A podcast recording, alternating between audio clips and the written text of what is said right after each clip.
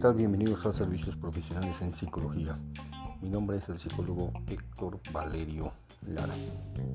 Bueno, pues estamos casi finalizando el mes de julio y bueno, pues esto implica que estamos avanzando en la segunda mitad del semestre del año, con el cual poco a poco, eh, bueno, pues se terminan los ciclos escolares en las distintas niveles académicos desde preescolar, y también por ahí primaria, secundaria, eh, educación media superior, incluye preparatorias, bachilleratos, generales y otras modalidades más.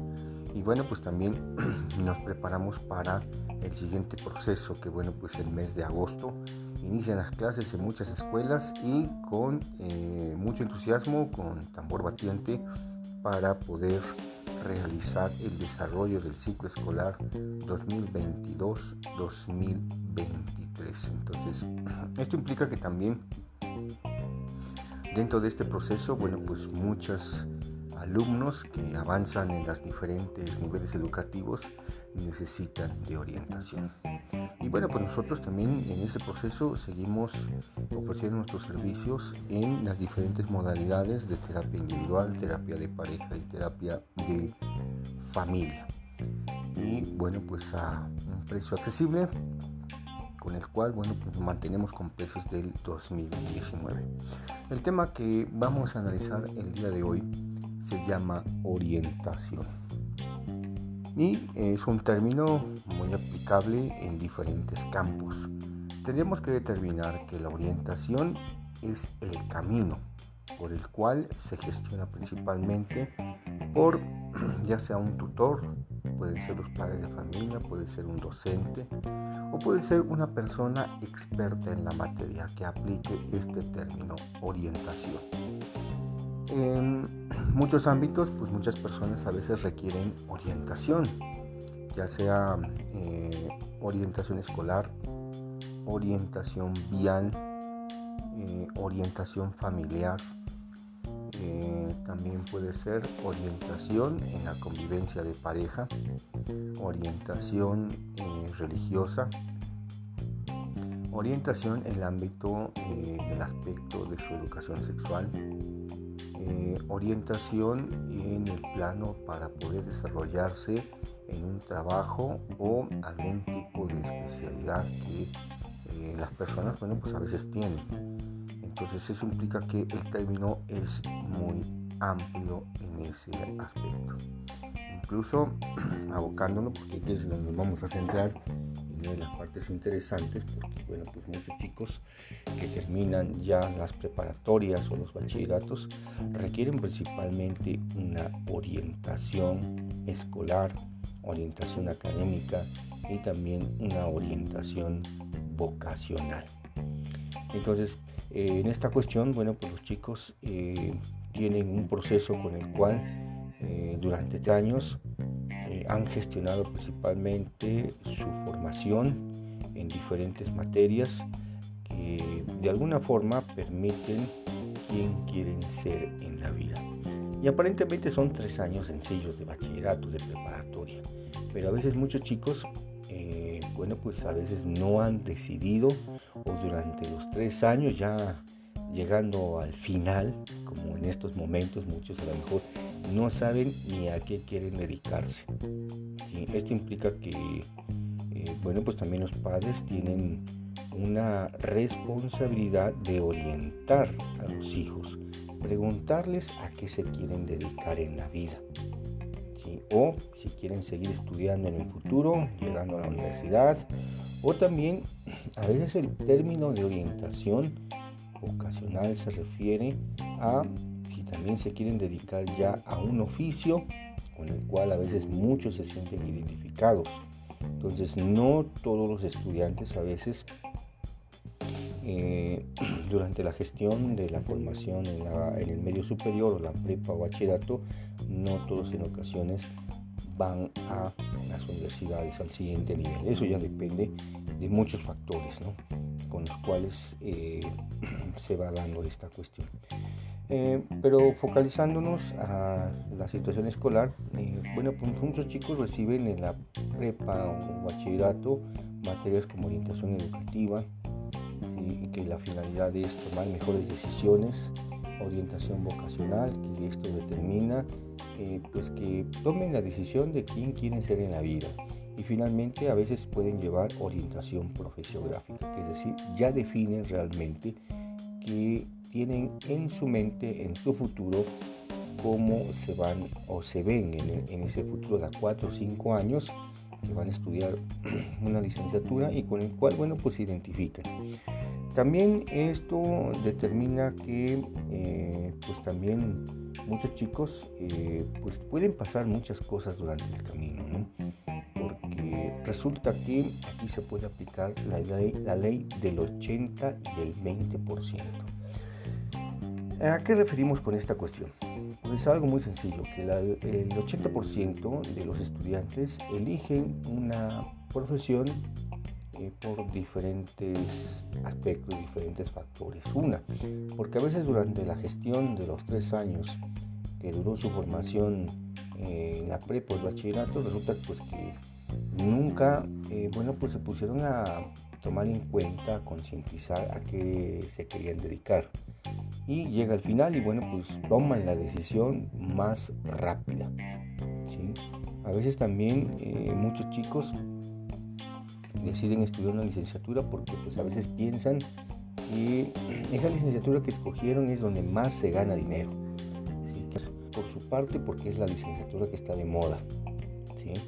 Eh, también puede ser porque eh, pues resulta que papá tiene ahí una clínica y pues quiere que el hijo sea médico.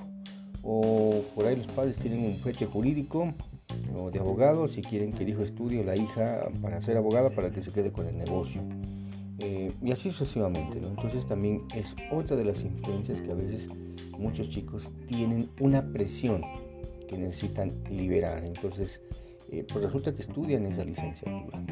Otros por su parte no hay un conocimiento amplio acerca de esa, digamos, formación eh, o licenciatura y resulta pues que se metieron por eh, azares del destino y bueno, pues empezaron ese proceso. Entonces en esta ley del 80%, bueno, pues resulta que muchos chicos durante su gestión, ya sea al año, en ocasiones pueden desertar resulta que se dieron cuenta pues que eso no era para ellos. Otros, por su parte, eh, resulta que también ya van a la mitad de la licenciatura, imagínate dos años, cuatro semestres, y se dan cuenta que eso, esa licenciatura que escogieron no es para ellos. Y ahí es un poquito más difícil. Otros se dan cuenta que al final ya casi, pues, esa licenciatura no llena sus expectativas, no se sienten identificados, o sea, ni se sienten bien consigo mismos. Entonces, optan a veces por terminar la licenciatura y bueno, pues ya no es con el mismo gusto, con el mismo grado que lo hubieran hecho cuando estaban en ese apogeo al inicio. Entonces van encontrando que pues no reúne ni los mínimos requisitos para poder sentirse bien, sentirse contentos, felices de estar formándose académicamente para desarrollarse profesionalmente en el mercado laboral. La otra contraparte resulta que el 20% de la población escolar, es decir, los estudiantes, eh, se identifican porque ya tienen una eh, visión acerca de, por ejemplo, cuando ya están a punto de terminar el bachillerato, donde ya saben a qué se van a dedicar. Resulta que en algunos casos, pues algunos trabajan y, eh, bueno, pues supóngase que alguien tiene un negocio, bueno, pues decide estudiar administración de empresas y ya tiene bien definido su objetivo de vida. Otros por su parte pues eligen estudiar una licenciatura porque esta cuestión hace que se sientan bien, tengan afinidad, tienen cualidades para desarrollarse y al mismo tiempo esto hace que tenga un sentido su vida. Ojo, esto es muy importante. Entonces no les va a pasar como a los del 80% que eh, al año, a los dos años o cuando termine, pues resulta que terminan frustrados porque no eligieron bien. No, ellos por el contrario resulta que se van eh, de manera persistente, veraz y bueno pues en cierto momento esto hace que se sientan bien consigo mismos. Terminan la licenciatura, este, empiezan a trabajar, se siguen formando en la misma área y tienen mucho éxito durante su vida. Entonces, ese es uno de los procesos que a veces puede suceder. Eh, también esta cuestión de la orientación. Tenemos que determinar que las carreras más demandantes eh, que han estado y siguen estando eh, hace tres décadas, desde el siglo pasado, fue Derecho, Medicina y Contaduría. Y siguen estando vigentes. Sin embargo, también han eh, gestionado nuevas licenciaturas con las cuales, bueno, por ejemplo, está fisioterapia, está gastronomía, que han ganado mucha fuerza en los últimos años, en las últimas décadas, este, también relaciones internacionales, etcétera, ¿no? Pueden haber muchas, eh, por citar algunas. Y estas, bueno, pues han tenido otras áreas, ¿no? Incluso, por ejemplo, las ingenierías, que también han jugado un papel fundamental para muchas personas como la arquitectura, ingeniero civil, etcétera. Pero han nacido otras, otras licenciaturas que han llamado la atención de muchos jóvenes para poderse eh, formar y al mismo tiempo eh, determinar un éxito profesional ya en el ámbito laboral.